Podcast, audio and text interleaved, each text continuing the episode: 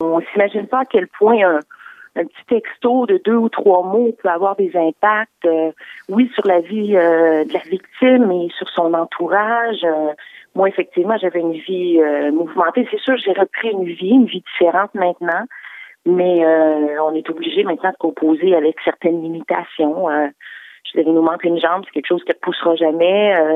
la nuit, quand on se réveille, on n'a pas de jambe quand tu veux aller faire certaines activités, ben, t'es limité parce que t'as pas de jambes.